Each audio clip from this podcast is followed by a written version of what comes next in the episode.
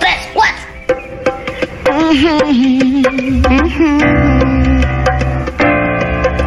Lisa, it's your birthday. It's your birthday. God bless you this day.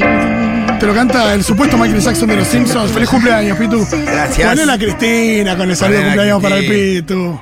Lisa, Poner un. ¡Feliz Ahí cumpleaños! está. ¡Que lo cumpla! Ya saludar a Cristina linda que me, me mueve. Listo, ya está, terminamos todo. Y igual recibiste algún mensaje poderoso hoy o no. Todavía no, todavía no. ¿Todavía no? Entonces, todavía no. Pero ah, después, media tarde. Media tarde. Empiezan a aparecer algunos que otros. cumpla. Amigos. No. este no. Ay, Este, Dios. me- tengo que tocarme el, el izquierdo, ¿no? Sí, tengo que tocarme el izquierdo porque usted me mufa. Qué espanto. Ya acá dicen que lo de Laura Ufal fue irónico. Es muy loco porque uno espera que en el tweet aparezca como algún grado donde diga, bueno, esto claramente es irónico. Y no. Eh, en la parte de eh, Gran Hermano ya se ganó el corazón de todos. Ahí me parece que lo Ahí como que, Es claro, raro. como esa parte. Yo cuando vos lees la primera parte te parece que Pues Yo pensé que iba a ser eso, pues, aparte Eh, por la foto. Pero y la, todo. la última parte, cuando dice, bueno, pero Gran Hermano ya se ganó el corazón de todo, ahí como que queda raro. Que, ¿a qué Sí, aparte, eh, nada, mucha gente le respondió y no, no salió a decir, che, era irónico, boludo. No sé, ojo. Sí, igual en esa yo la banco porque tiene muchos haters eh, en Twitter. Entonces estar acostumbrada a que la Sí, puteen de ojo, onda. ojalá sea, ojalá sea irónico ello. Eh, está claro que Laura Ufal venía siendo el último bastión progre en el panel de Gran Hermano. Por eso nos sorprende, pero bueno, ojalá haya sido irónico. El que tenga ahí alguna confirmación nos avisa. Bueno, por supuesto pueden mandar su mensaje para el pito al 1140 66 000 1140 66 000 Mandan su mensaje de amor para nuestro querido Pito Salvatierra. Que, eh, ¿cómo arrancó su día hoy? Tranqui, hoy me levanté bastante tarde. ¿eh? Sí, Hoy como bien. despejé el día, me levanté como a las nueve y media de la mañana. Ah, la, ma- Tranquilo. la macriaste. Sí, y ahí me ahí desayuné con Kiara y con mi hijo Iván. Héctor estaba trabajando, el más grande. Y nada, después ya me preparé y me vine para acá. Tranqui. Tranqui. ¿Y hoy qué va a hacer? Después a la noche vamos a comer algo con los chicos. Ya metí a hacer el programa de tele. Sí, a la, a la noche no voy a la tele y vamos a, a comer algo con los chicos. Después el fin de semana por ahí comemos algo más. en la ¿Ya saben para qué zona o no? Mm, Matadero, seguro que vamos al, al, al Cedrón, porque el lunes es complicado encontrar muchas cosas abiertas. Perfecto. El Cedrón y la Segura. con mucho off, que viste que dicen que es una zona sensible. con Matadero tema del Sí, sí, Débora Sí. estuvo en cama todo el fin de semana. Pensamos primero que era. ¿Que podía ser eso? Que era dengue, no, y era una gripe fuerte. Sí, también la gente con el cambio de temperatura Sí. le, está Anda pegando dando otras cosas. vuelta el dengue por todos lados, por la zona de Matadero, lugar. Sí, dicen que ahí es donde está pegando más, más fuerte, así que Sí. nada, tomar los cuidados necesarios, final ya se sabe cuáles que, son, ¿no? Sí, hay que tratar de no tener elementos que junten agua para que el De mosquito no- cacharrar mucho no, también. junte, claro, da vuelta a todo lo que junta agua, ponerlo boca abajo para que no se junte y después usar off. A Y a los chicos ponerle la. que es, que es como una media sombra, ¿cómo se le dice? La, la Sí, tela sí, la- el mosquetero. El mosquitero, claro. El mosquitero. Pitu, feliz cumpleañito. Gracias. Pitu querido, feliz cumpleaños. No sabes todo lo que te quiero a la distancia. La verdad que escucharte siempre es un placer y tu visión, tu visión de las cosas me ha ayudado a reflexionar un montón de veces. Así que muchas gracias por eso y mm, que celebres mucho tu cumpleaños. Un abrazo. Bueno, Qué gracias. lindo. La gente muy feliz con la incorporación del Pitu. Yo no paro de recibir eh, Me van a poner cosas. mensajes en ese sentido, Pitu. eh, La gente re contenta. Es muy buena la gente Tu conmigo. incorporación, ya estás hace un año, acá es un montón. Sí, Los segureles, los seguroles, le digo yo. Son, son muy buenos conmigo, de verdad. De verdad, siempre tengo buenos mensajes, buenas repercusiones. En líneas generales me tratan muy, muy bien. Hermoso. Bueno, acá nos dicen que parece que Laura Ufal todo el programa salía diciendo que la gente vota a los más lindos y hegemónicos como algo negativo. Así que es claramente irónico. Aguante Laura Ufal Aguante entonces. Laura Ufal, entonces. Yo porque no lo veo, pero sí me imaginaba que tenía que ser irónico. Yo pero, no lo estoy viendo Pero no Hermano. encontraba algo irónico en el, en el tweet como algún... Nada, si hubiera sido solamente lo del principio... La última parte. sí, parecía La como parte raro. la de, bueno, pero Gran Hermano ya se ganó el corazón de la, de la gente, no sé qué más. Como que le quiso también tirar un centro al programa donde trabaja, ¿no? Buenísimo. No, no, Claro, entonces perfecto. Ya quedó clarísimo. Eh, toda la gente lo está diciendo. Ya está. Eh, gracias por aclararlo. Aguante Laura Ufa. Exacto. Más mensajes para el Claro, Pitu. Pitu, ¿cómo no vas a ser de Aries, querido? sí, soy de Aries, es verdad. Alberto es de Aries. ¿Quién Bueno, más? pero todo, todo No, tenemos no, no, no, no. Manu es de Aries. eh, Manu es capo. Manu, mijito. eh, Luis Miguel es de Aries. Le falta un poco de, de- de- de energía de Berto para ser ariano, me parece. ¿eh? Por ahí es Aries con luna en Sí. la siesta y ascendente en dormirse. En freno de mano, ¿no? Pitu. Es verdad que es un cabrón. Sí. Tiene una cosa cabrona. Sí. Es verdad, lo del pedazo hijo de puta en. Pitu, Pedazo de cumplimos el mismo día. Feliz cumple. Uy, feliz cumpleaños, mi amiga, entonces. Y tú, feliz cumpleaños, Ariano. Soy ariano, sí. Pienso en tu mujer. Que aguante. Aguantar un nombre ariano, ¿eh? Que lo parió. Que Eh, sí, son, son muchas. No sé, no sé, no sé. No, no, no, no, no entiendo mucho de signos. Pero- Hola Pitu, quería desearte un feliz cumpleaños. La verdad que disfruto muchísimo de escucharte en la radio y espero poder cruzarte algún día, darte un gran abrazo, aunque voy a decir quién va a ser esta loca que me abraza. Eh, acá los oyentes te queremos mucho y estamos muy agradecidos por tenerte todo el día al aire, así que gracias. Que bueno, todos los días en realidad. Que está todo el día al aire es Maturroso, Jami Coronel. Pero. eh, Yo estoy el todos los por días. suerte, todos los días, no todos Todos los días. los días. Capaz que se le piensa que estoy Aunque todo el a día. la noche porque, también, claro, bueno, como cada vez te escucharon puede a la tarde, a la noche me van a buscar también a veces. Bueno, hablando de a la noche es- es irte a buscar, Sí. Pitu, eh, tuvo mucha repercusión lo que dijiste el viernes. Me encantó porque es algo que yo habías contado acá con los tiempos radiales que te permitan ser un poquito más, eh, un poco más tranqui. Y acá adecuaste el relato a los tiempos televisivos en un relato muy, eh, muy conmovedor respecto de, de la figura de, de Eve, el- este 24, el primer 24 sin Eve. Y mm, nada, lo trajimos para, para compartirlo, porque verse es algo que, que, mm, que por ahí no. Es una parte de la figura de Eve que no todo el mundo. No sé si no todo el mundo conoce, pero está bueno destacar, ¿no? Eh, Es cuando Eve me parece pasa un poco de la plena lucha por la recuperación de los hijos, la recuperación de los desaparecidos, por ese planteo, a un accionar concreto de, de derechos humanos en, esa, en ese momento, creo que soñó Totalmente, ¿no? Y, y muchas veces se habla de, bueno, qué pasa con la, el recuerdo de la dictadura hoy, y bueno, tiene que ver con esto también, la reivindicación de los derechos humanos que no se cumplen o no se respetan actualmente. Eso es parte también de. de- de- sí, de que es la línea histórica que deberíamos trazar entre los jóvenes que, que lucharon en los años 70, en los años 60 y los jóvenes que luchan hoy. Sí, absolutamente. Tiene que ver con eso, la- con la reivindicación de los derechos de tener una sociedad mejor, que nos contenga a todos, que haya lugar para todos, que todos tengan oportunidades. Lo ponemos, es largo. No es largo, son tres minutos, pero para mí son tres minutos maravillosos donde el Pitu cuenta un montón de cosas. Eh, lo tenés, Diego, ahí. Es el Pitu contando eh, algo sobre su vida y cómo se cruza con Eve, Eve de Bonafini por primera vez. Yo quería decir algo igual, un poco medio corrido esto. Creo que este 24 es el 24 de Donafini. ¿No? Eh, Creo que la vimos en foto. Entonces yo quería contar algo que tiene que ver con mi vida y que quiero hacer un pequeño homenaje a Eve. Cuando, bueno, yo vengo de una familia muy humilde, la mayoría de mi niñez y mi adolescencia la pasé en situación de calle, terminé en una villa en la que vivo ahora. Allá por el año 2001, el 15 de diciembre, perdí mi libertad. Mi viejo siempre estuvo en cana, una situación compleja. Recuperé mi libertad en el año 2008, con la única convicción de no volver en cana. Lo único que no quería era vivir con mi familia, había perdido mucho tiempo en mi familia, encontré a mi familia con una situación económica paupérrima, nos faltaba de todo, de todo. Me puse a buscar laburo. Ocho meses buscando laburo. Mi señora trabajaba en casa de familia de limpieza, me dejaba todos los días 15 pesos, con esos 15 pesos viajaba, me compraba el diario y algo para comer y iba a buscar laburo por todos lados, de lo que sea. Todos los días de esos ocho meses me decían que no. Por mi dirección, porque tengo manzana y casa, vivo en una villa y cuando zafaba por mi dirección por mis antecedentes penales. Después de ocho meses de buscar laburo por todos lados, fui un día al shopping del Espineto, me acuerdo. Un aviso de limpieza, me presenté ahí con la única moneda que tenía. Ya me presenté, me atendió el encargado, me dice, sí, es para limpiar el baño. Digo, bueno, no hay problema, le digo. Bueno, vení, me llevó a una oficinita que era un vestuario de ellos y me dice lo que necesitaba. Y entre las cosas que me pedían eran los antecedentes penales. Y le digo, mirá, salgo de estar preso hace ocho meses, le digo, estoy tratando de recuperar. Uy, me dice, la política de la empresa es no tomar personas con antecedentes penales. Es para limpiar el baño, le digo, que me voy a robar el inodoro. Dice, disculpa, flaco, no te puedo dar una mano. Salí con un odio ese día de ese lugar, me quedaban cinco pesos.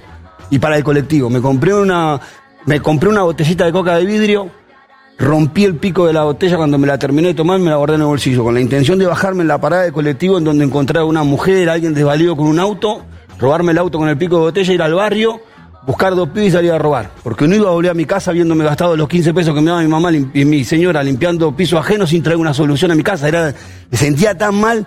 Me subí al colectivo, la primera parada no pasó nada, la segunda parada no pasó nada. Y yo tenía un teléfono viejo que me había regalado mi hermana. Y sonó el teléfono. Cuando tenía el teléfono era. En mi barrio estaba Sueños Compartidos, construyendo viviendas a través de las madres. Y una persona que trabajaba para Sueños Compartidos que se enteró que yo andaba buscando trabajo y que sabía que no iba a conseguir laburo. Me dijo, venite que. estás con-" porque me dice, ¿es base que estás buscando trabajo? Sí, sí, pocho. ¿En serio? Sí, en serio, quiero laburar. Bueno, me dice, venite mañana a las 6 de la mañana a la oficina donde te voy a presentar a Eve y te va a dar laburo. Automáticamente tiré el pico de botella, me presenté el otro día a las 6 de la mañana. Eve vino como a las nueve y media, once, ahí el elefante blanco, que era en Ciudad Oculta, estaba ahí la base operatoria. Entró Eve, al rato me llamaron a la oficina y entró a la oficina, ¿viste? Y le dije, bueno, te- tengo antecedentes penales, no tengo documento, vivo en una villa. No, pará, pará, pará, pará, pará, yo no te pregunté nada de eso. Dos cosas te voy a preguntar. ¿Querés trabajar? Sí, claro, digo, quiero trabajar, tengo familia, quiero salir de este mundo. Bueno, me dice, ¿sabés cumplir, cumplir órdenes? ¿Te vas a entender, entender que tienes un jefe, vas a tener un jefe? Sí, sí. Bueno, anda a ponerte a trabajar. A los dos meses yo tenía documento, porque la asistente social de la fundación me hicieron el documento, mis hijos tenían partido de nacimiento, me llamaron del banco Credicom, me entregaron una tarjeta, nunca en mi vida había tenido nada con mi nombre, la primera vez que tenido una tarjeta para cobrar. Me tuvo que enseñar el cajero cómo usar el cajero, el tipo, cómo enseñar, cómo usar el cajero automático, todo. Tuve un recibo de sueldo por primera vez en mi vida, me pude comprar una televisión a crédito. Conocí un mundo que nunca había conocido, no hubiera conocido si no fuera por él. Yo quiero agradecerle porque si estoy acá sentado por esa mujer. Ah, increíble, boludo. No me muy- escucho mucho, no me gusta escuchar. Ah, boludo, pero pone- es increíble cómo eh, posta son tres minutos que vos decís. Estaba pensando cuando estaba el, el tape ahí eh, que, que era el 24 de Eve. Me cayó ahí la ficha, te Sí, juro, ahí en ese sí. sentado ahí.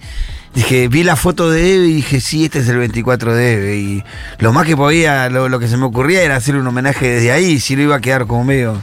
Y nada, me salió del corazón. Lo dije muchas veces, lo conté de alguna manera, de otra manera. De verdad yo le debo a esa mujer la, la- estar sentado acá. Seguramente si, si no estuviera sentado, eh, si no hubiera recibido ese llamado, si no hubiera sentido, eh, existido sueños compartidos, mi vida seguramente hubiera sido otra. Ese día quizás hubiera cometido un desastre y quizás en ese mismo día hubiera estado preso, porque vaya a saber lo que me hubiera pasado si yo seguía con esa idea de, de bajarme de ese colectivo a hacer eso. Gracias a Dios no lo hice. Después hay otra parte de la historia que a mí siempre me deja, me, me, me, me queda haciéndome ruido en cuanto a no todas las personas deciden hacer eso cuando no tienen para, para comer. Y mucha gente se agarra a eso y dice, ah, bueno, si no hubiera recibido el llamado, quizás se hubiera bajado del auto y hubiera matado a alguien con un pico de botella. Quizás, no sé si hubiera matado a alguien, la verdad. Nunca maté a nadie y robé mucho tiempo en mi vida. Siempre tuve cuidado de no hacer eso. Gracias a Dios no lo tuve que hacer. Seguramente no. Pero seguramente le hubiera causado dolor a otras personas porque le hubiera, hubiera cometido un delito, le hubiera robado un auto, hubiera robado plata. Andás a ver qué hubiera hecho. Está mal eso. Pero tampoco podemos pretender que personas que estén en la situación en la que yo me encontraba ese día acepten livianamente que tienen que vivir sin oportunidades y que todo el mundo les cierre la calle. No, la y vos, puerta, ¿no? Y, y también la frustración de, Eh. de vos volver, querer cambiar tu vida, ocupar otro, otro rol en tu familia, que la que estuviera trabajando sea tu esposa, eh, tra- trabajando de manera muy sacrificada. eh, Que no es nada y deshonroso, No, pero- no, por, su- no, por supuesto, pero un laburo sacrificado.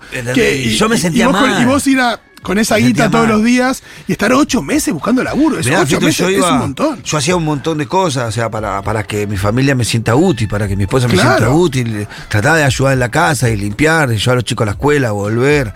Era un pensamiento muy machista igual también, ¿no? Pero yo sentía que era el que tenía que proveer a la familia y sin embargo era un problema para mi No, no, no. Ma- Al margen de- del pensamiento machista, ¿no? Hay una cosa de una deuda que vos sentías respecto de, de- ocupar otro, otro lugar. Digo, decir, Y bueno. estaba eh, con un momento de mucha angustia, me acuerdo que le pedía plata a mi vieja, mi vieja también laburaba al día, mi hermana, mi hermana me, me regaló un teléfono. Ellos tenían mucho miedo de que yo volviera a, a robar, ¿viste? Que volviera a hacer cagada, como dice decía mi mamá. Y, y estaba muy pendiente de mí en ese tiempo. Y yo tenía una refrustración ese día, pocas veces sentí tanto odio, como no soy un tipo muy resentido ni nada, me, no guardo rencores, nada, dentro de todas esas cosas las llevo bastante bien. Pero ese día tenía como estaba convencido que la sociedad me estaba empujando o me había designado un lugar y el lugar evidentemente era el robar, porque si una persona con antecedente no podía limpiar un baño, entonces ¿qué podía hacer yo? Sí, y cuando, cuando se habla de esa palabra, ¿no? De resentimiento, se usa muy livianamente como si no hubiera razones para, para, para traerle bronca al mundo y, y a la gente que tiene y a lo a- Sí, seguramente que la posibilidad que me dio Eve me reconcilió con la sociedad a mí también. Claro. Eh, me reconcilió con la sociedad, seguramente soy un, un- un privilegiado en ese sentido, porque la situación en la que yo viví ese, ese 2008 eh, la viven miles de pibes todos los días en la Argentina. Mi- miles de pibes salen de estar presos, tratan de recomponer su vida, de buscar un lugar en la sociedad y reciben como respuesta el no continuo. ¿Me entendés? O, o lo designan siempre, o, lo- o- o cuando consiguen laburo siempre son en los peores trabajos, más esforzados, con menos paga. Como que, viste, eh, siempre la, la, la, la, la de, che, volver, volver a chorear, volver a chorear es como una opción por las propuestas que, que le viven, pero no todos tuvieron la, la suerte que tuve yo de cruzarse con Neve y que le dieron una posibilidad. Y cuando no te tenés esa suerte, lo que sí terminás juntando es resentimiento con la sociedad. Porque entendés que la sociedad no tiene un lugar para vos, con la sociedad, No, es que la sociedad funciona espalda- sin vos, la- tranquilamente. La, sociedad le da la espalda a, a un grupo muy grande de personas. Digo, eh, vos decís eh, personas que vienen de estar privadas de su libertad, eh, adultos mayores, Sí. a los jóvenes, a las mujeres en general, digo, a las mujeres pobres, Siempre digo lo mismo. a ¿cuán- los inmigrantes. ¿Cuántas personas sin dientes vemos en lugares de. Claro. o con los dientes picados? Santiago Levin muchas veces habla de eso, ¿no? De, de que es de Eh. que cuando se habla de buena presencia, Bueno. eh, se habla de que tienes una persona delgada, blanca. que tiene que ver con la vida que nosotros llevamos. total. O sea, muchos pibes jóvenes en mi barrio tienen problemas de dentadura. Porque no tuvieron la higiene dental que tenían que tener, no se la enseñaron. ¿Y por qué no? Y porque, es una, pibes y porque es una de las cuestiones más caras más de, de cara arreglarse los dientes. sí. Claro, y vos encontrás en el barrio pibe de 19, 20 años que le faltan los dientes, lo tiene todos los dientes picados negros de adelante y consiguen laburo en lugares donde no los muestran. Si no, no consiguen laburo. Los esconden. Como decía, ese, el- donde hay una un, un aviso que dice con buena presencia, ese ni va. La buena presencia involucra. Ese ni va, ese ni va. Entonces hay como. Y, y- y- y lo que me extraña a mí, porque también así como hubo muchos llamados de compañeros y amigos, muchísimos llamados por el video que anduvo dando vuelta por todos lados, también hubo un montón de gente que cuestionaba y que decía, bueno, pero si no hubiera recibido el llamado, como te digo, robaría Ay, ¿qué todo. va a ser? No, el- Y yo lo que le- lo que pensaba, no, no me pongo a contestar porque si no te tenés que. Porque aparte la mayoría son avatar, no sabes si son trolls, y, qué carajo siempre va a haber una persona que en esa situación, bueno, no lo hubiera hecho, no hubiera. Sí, claro, que hay muchos que deciden, yo siempre lo digo, la mayoría decide agarrar un carro y salir a juntar cartón en la calle antes de tocar algo que no es ajeno. Pero hay otra gente que decide rebelarse ante esa situación, ante un sistema que lo tiene excluido y entiende que la delincuencia es un medio también para resolver sus problemas. Después, yo tengo que decir que mi experiencia me dice que no resuelve nada en la delincuencia. No, pero- todo es problema, todo es peor. Pero esa fuerza, pero esa fuerza también de, de- de descontento y de sentir que las cosas son injustas y que tienen que cambiar y demás. Digo, vos la, la- la canalizaste por el lado de la militancia, Sí. porque, pero es una fuerza que vos tenías y que vos tenías de antes, digo, de, de decir, che, esto no puede ser así, no tiene que ser así, yo me merezco más, mi familia se merece más. Sí. Eh, y bueno, hoy, hoy lo, lo luchás desde otro lugar.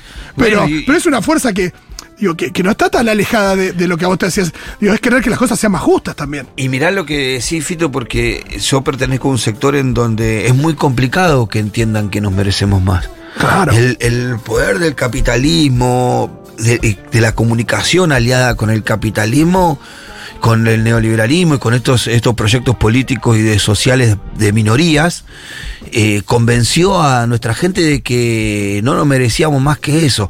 Mirá, yo siempre digo lo mismo. ¿Sabés cuál era mi tarea más ardua en el parque indoamericano?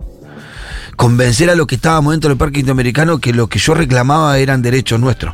Yo salía a la tele y decía, no, nosotros queremos vivienda, queremos educación, queremos esto. Y cuando volvía, Tienes que decir, che, estoy pidiendo algo que. no, que pero es- me decían, no, no, para mí Estás estás pidiendo mucho, Claro. tratemos de ordenar el pedido, una cosa. No, no, son nuestros derechos, son cosas que nosotros tenemos derecho a tener, no es que yo estoy pidiendo algo que.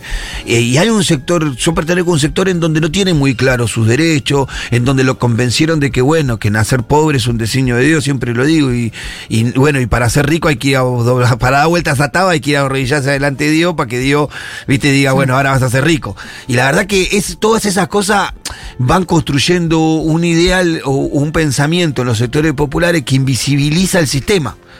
Entonces, claro, la gente piensa, no, Dios decide quién nace pobre y quién nace rico. Y bueno, a mí me tocó esto y soy así. No, bueno, yo no me merezco si nada no de es- eso. Y si no es Dios, es la meritocracia también. Claro, entonces, bueno, vos, yo vos no- podés, vos tenés dos manitos, dos Claro. patitas, hacelo. Yo no pude, y no, me parece, ahí invisibiliza un sistema que necesita pobres para que unos pocos sean ricos, invisibiliza un sistema de consumo que nos tiene totalmente arrinconado, en donde le impone a pibes de sectores populares que sus padres no cobran ni 20 mil pesos, 40 mil pesos por mes, que tienen que tener una zapatilla que vale 80 mil. Entonces esa, es- esas cosas están todo el tiempo bombardeando sobre los sectores Sí, populares. y, y también la idea esta de les hicieron creer que, que se podía Bueno, comprar. y lo único, eh, yo el otro día hablaba con una radio de, de- de San Luis que me llamó y hablábamos un poco de la situación de los barrios. En ningún barrio, sa- ¿sabes lo, lo único que a veces las personas de los sectores populares alcanzan a comprar y que los hacen sentir quizás un poquito más cerca de ese ideal? Eh, vos fíjate que la zapatilla, Sí. Viste, como que se Sí, siente parte. zapatilla, teléfono, imagino. La zapatilla, el teléfono, la tele y el equipo de música Sí. esas cuatro cosas en, en- en los sectores populares, viste, como que es ahí donde alcanzan pertenecer, viste. Sí, y, y que si vos vas a, no sé, a una ciudad afuera o acá, eh, digo, e- esa, esa discusión por, bueno, yo quiero mostrar lo que tengo y demás y sentirme bien con lo que tengo, lleva al punto de que, no sé, en Estados Unidos, en Nueva York, será quién tiene el edificio más grande. Claro, Después sí, en sí. otras en otras clases sociales es, es el auto, es la casa, es la casa con pileta, es el auto cero kilómetros, que es lo que sea. Digo, es- eh, el, el capitalismo, eso eh, lo, lo tiene metido en, en todas las clases sociales. Bueno, ese capitalismo aliado con, lo- como digo, con los medios, con una estrategia de comunicación, crea esos monstruos del cual que, que yo fui algún momento. Porque te va imponiendo en tu cabeza que vos necesitas para ser, tener. Sí. Consumir, tener. Si no tenés, no sos. ¿Qué hay que tener? Y bueno, hay que tener una zapatilla. Hoy sería una zapatilla Jordan, que valen 60 mil, 80 mil pesos. No, claro que. Eh, tenés que tener ropa de determinada marca, tenés que tener una... Y claro, y nosotros, la, al- entonces, claro, la desesperación de muchos jóvenes de mi sector por llegar a eso empiezan a buscar los caminos.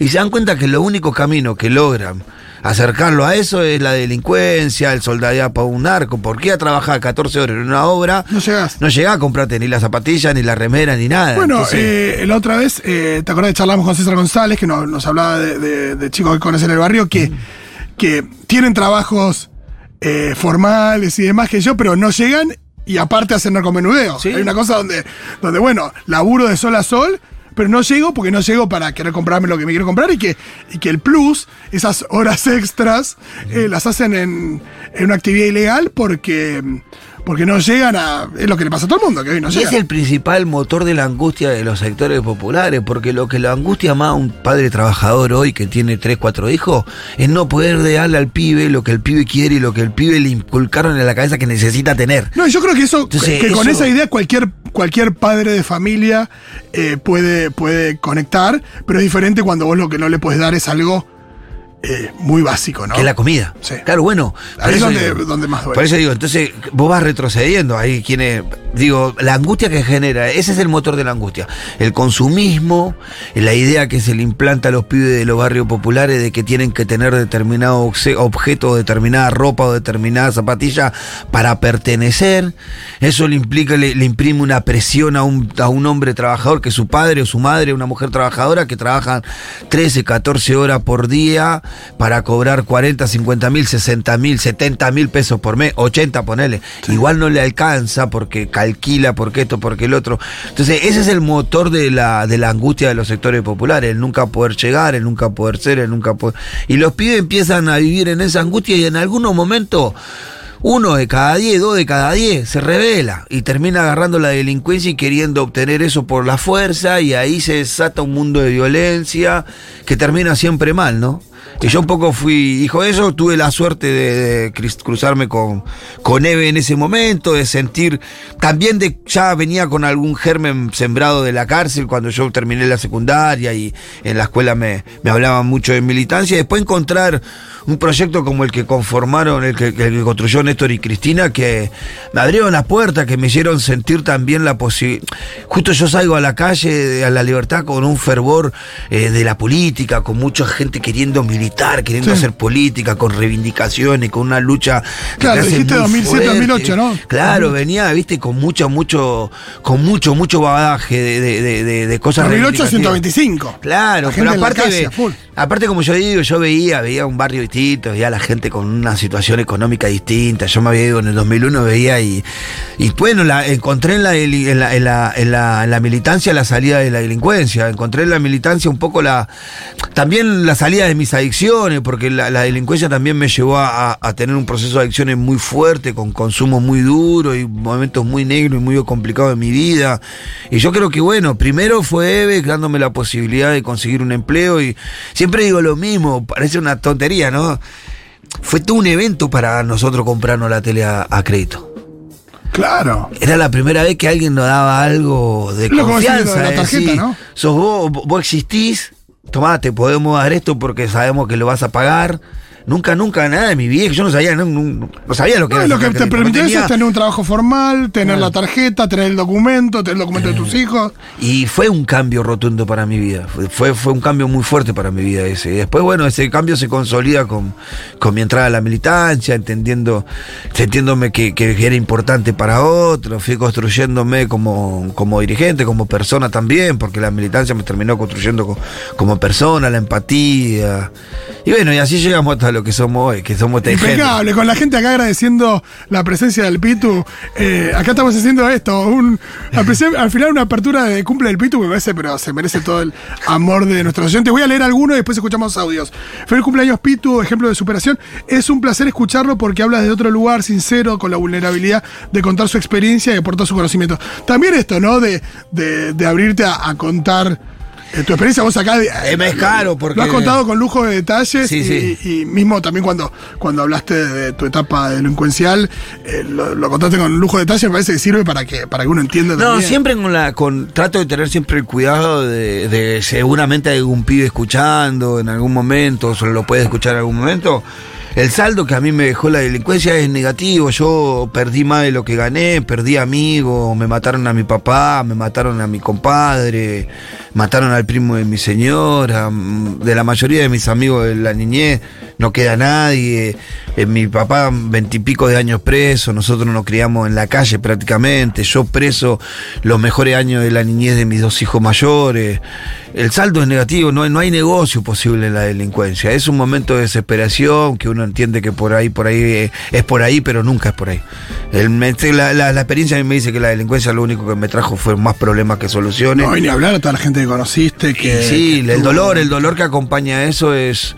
Viste, a veces te muestran en las películas, en las series, la parte de Sí, hay una cosa romantizada, sí. ¿viste? romantizada de la delincuencia. No, es un mundo muy negro, de mucha violencia, y yo tuve la suerte de pasar por ahí sin llevarme la vida de nadie, que es lo que le agradezco a Dios cada vez que y, me que- y levanto. sin que se hayan llevado tu vida, porque Sí. muchas veces hablas de. Sí, pero creo que hubiera sido más doloroso Sí, para mí eh, llevarme la vida de alguien que me lleve mi vida, porque bueno, uno se la salía a jugar todos los días y sabía que era parte de- del gaje del oficio. Creo que yo, con todas mi- mis cuestiones, eh, hubiera, me hubiera costado mucho sobrellevarlas a- si hubiera matado a alguien en algún momento de mi vida. Creo que no lo hubiera podido soportar. Qué bueno que no sucedió. Escuchemos mensajes, a ver. Que lo cumpla muy feliz, que lo cumpla muy feliz, que lo cumpla, cumpla Pitu, que lo cumpla muy feliz, cumple feliz, cumple feliz. Vamos. Grande Vamos. Pitu. Gracias, Julio. Respeto, cariño y admiración, Pitu. Sos un grosso en todos los sentidos. Qué bien, ¿qué más? Y tu querido, feliz cumpleaños. Qué placer tenerte en la foto, poder escucharte y que nos traigas un poquito, nos hagas pensar sobre la realidad de los barrios. Así que te abrazo acá, un socio a la distancia. Un abrazo. Gracias. Ey, feliz cumple Pitu, también es mi cumple hoy y el cumple de. Yuya, así que estamos les tres festejando. Ah, bueno, feliz cumpleaños, yo ya. Qué placer compartir esto. Feliz cumple, Pitu. Sos el ejemplo que uso para discutir con mi tío Facho, dicen acá. Te adoramos, Pitu, qué persona maravillosa. Vamos a este Pitu Fest. Me gusta que sea un Pitu Fest. Compañerazo, dicen aquí. Bueno, la gente muy contenta. ¿Qué más? Pitu, querido, feliz cumpleaños. Gracias por la claridad y la empatía y el amor de todos los días. Que florezcan mil Pitu Salvatierra, loco. Saludos de Tandil. Aguante. Sí, sí, la verdad que es un ejemplo hermoso para. También para, para el compromiso de, de la gente, para la gente Pitu querido, feliz cumpleaños. ¿Qué decirte? Sos una persona increíble y siempre espero muy ansiosa tu opinión eh, cuando se habla de cualquier tema en la radio, en la tele, ahora. Eh, disfrútalo, te mereces todo, sos una persona maravillosa. Qué lindo.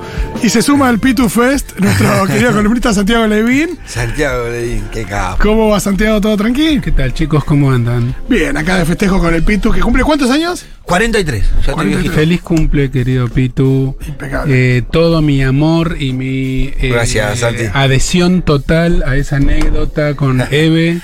Que cada vez que la escucho me emociono, me pongo a llorar. Bueno. Me parece una, una de las mejores historias de vida que escuché. Gracias, Santi. Y me parece súper, súper importante lo que vos hiciste con eso, con todo, y que estés acá y cómo te está yendo y todo. Toda mi admiración. Muchas gracias, Santi. Sé que lo decís de corazón y sinceramente. A mí me pone, me pone igual esta situación. me pone Pero- se nos hablando, se nos hablando al Pitu, ¿eh? pero perdón, Me siento a perdón. Nicurizón pinchando. Pero Sí, perdón, déjame ¿No poner las cosas, las cosas en su lugar. Cumplir años no, no importa una mierda. En cambio, Sí. esa anécdota te cambia la vida. Sí, Cumplir años es una pelotudez más grande que una casa y no sirve para nada. En cambio, eso, eso es otra cosa. Yo te felicito por eso. Está muy bien, está. gracias, Santiago. Sí. Hermoso. Santiago, ¿qué tenemos para hoy? Hoy tenemos consultorio, así que pedimos Bueno. a las y los oyentes que vayan juntando material y manden audio. No sé por qué a Mengo le gustan más los audios que Y los. sí, lindo textos. escuchar a los oyentes. Es un poco más radial, claro. No, al mismo no, y aparte se identifican algunas cosas en el tono de voz, ¿viste? Totalmente. que- Al mismo tiempo, imagino que si alguien quiere ser un poquito más anónime Claro, en, el, escribe en el también. mensaje, también puede escribir y nosotros se lo leemos a Santiago. Así que cualquier duda, consulta, eh, cualquier cosa que las aqueje, acoja. Después Entonces el tema- público nos va a llevar a navegar por donde quieran ellos. Nos vamos, nos tiramos a la pileta con, con los oyentes. Muy bien. Amo que tengamos consultorio con Levine en un ratito, pero primero vamos a escuchar una canción.